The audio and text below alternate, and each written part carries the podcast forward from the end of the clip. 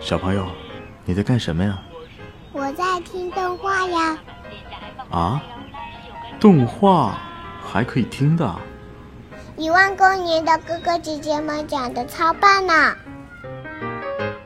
一万光年动漫电台听得见的有声动画。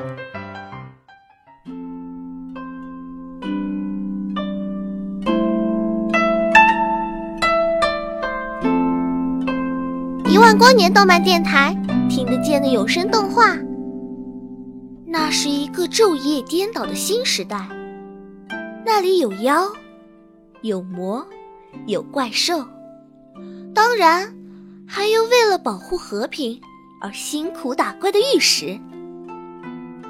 故事呢，就在一个蛇精病一样爱好行为艺术的男主角叶岩，和一个穿着古装、脾气暴躁、上来就跳楼、倒霉透顶的黑长直妹子黄小嫣中展开。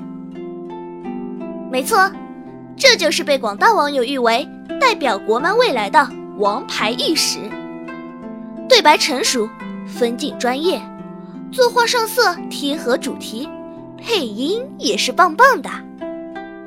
片尾曲的翻唱更是别出心裁，在饱受跑调折磨的同时，也是笑点满满。相信每次更新，小伙伴们最期待的就是片尾曲了吧？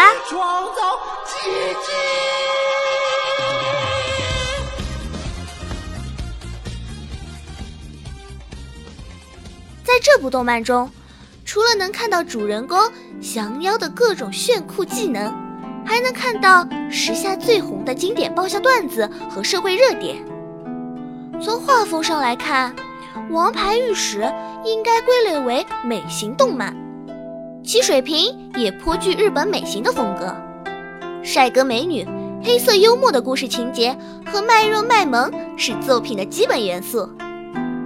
此外，传统文化与校园搞笑的结合，也赢得了各年龄层读者的喜爱。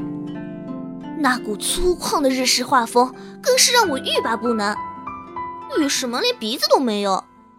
当然，因为是日式画风，所以全篇看下来，福利也是不会少的。至于具体是什么福利，就不需要我多说了吧？你们懂的。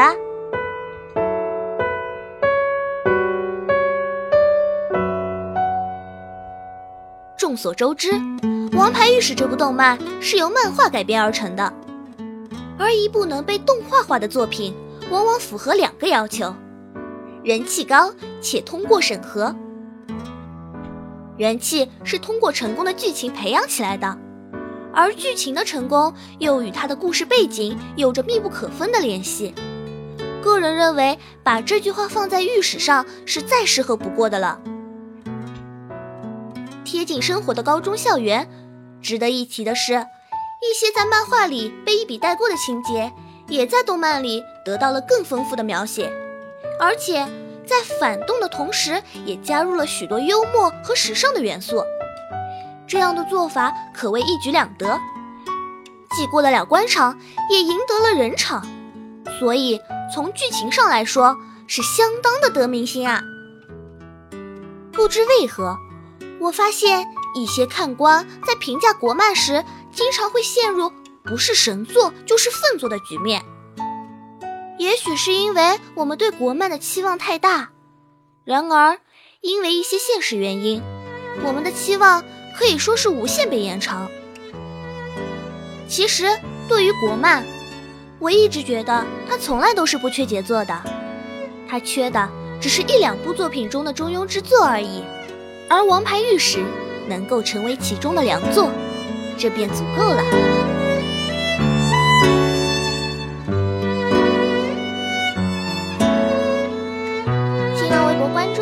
万光年动漫电台，参与我们的话题互动，我们将不定时的送给小伙伴们一些精美的礼物。对我们电台有什么建议，也可以在新浪微博底下留言哦。我是主播园子，我们下期节目再见。